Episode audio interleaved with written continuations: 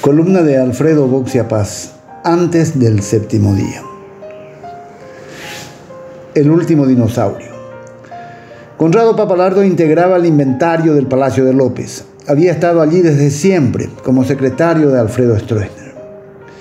Era una postal típica de las actividades oficiales verlo en un discreto segundo plano, cual mayordomo solícito, a cargo del ceremonial y el protocolo.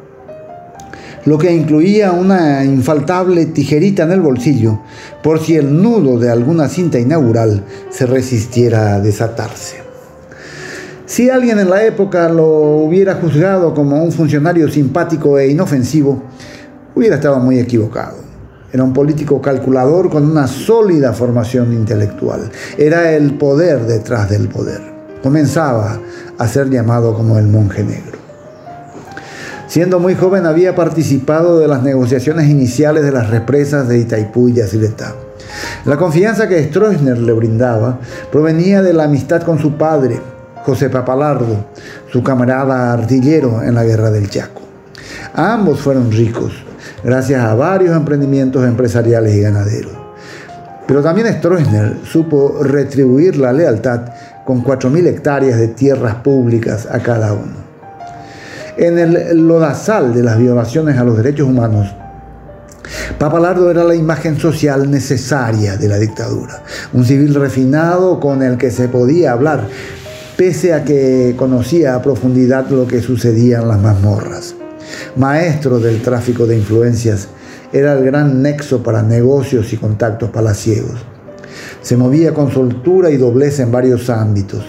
En un episodio clásico de la criminal Operación Cóndor, mientras ayudaba al dictador chileno Pinochet a conseguir pasaportes paraguayos a sus sicarios que se aprestaban a matar en Washington al ex canciller Orlando Letelier, era capaz de mantener informada la embajada norteamericana de cada uno de los pasos. Nunca perdía la sonrisa ni el espíritu dialoguista con los opositores. Algunos colorados tenían esa característica, como Miguel Ángel Estar, secretario del tenebroso Sabino Montanaro, y el político Leandro Prieto Yegro. Pero Conrado Papalardo tuvo más suerte que ellos.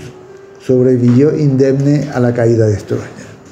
Es que, poco antes, la militancia expulsó de la Convención Colorada a los tradicionalistas y él era uno de ellos se apartó del cargo y con eso ganó el carnet de demócrata. Como si nada hubiera cambiado, apareció de nuevo la tarde del golpe organizando la apresurada ceremonia de juramento de Andrés Rodríguez, de quien sería obviamente su secretario general. Desde allí enseñó al tosco militar los modales de un demócrata, como si él mismo lo hubiera sido de toda la vida.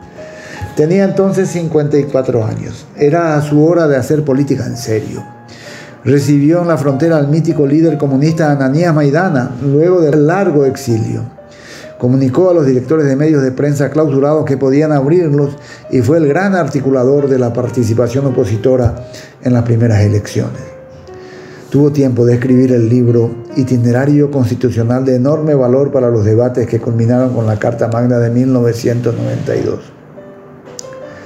Cometería luego un error fatal había crecido la figura de Lino Oviedo. Papalardo vio en él el sueño de resucitar los buenos tiempos del estronismo. Otro general al poder y él como figura civil clave.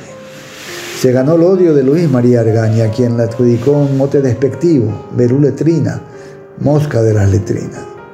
Fue arrastrado por la vorágine del fanatismo y violencia del oviedismo. El marzo paraguayo signó su declinación definitiva con historietas de republiqueta, retenido y golpeado en el baño de la Cámara de Diputados, prófugo con la humillación que el Brasil le niegue el asilo, sobreseído de ser el autor moral del asesinato de Argaña y suficientemente longevo como para que los jóvenes lo desconozcan. Papalardo se fue de este mundo como el último dinosaurio político de nuestra historia reciente amable y exquisito en el trato, pero dinosaurio al fin.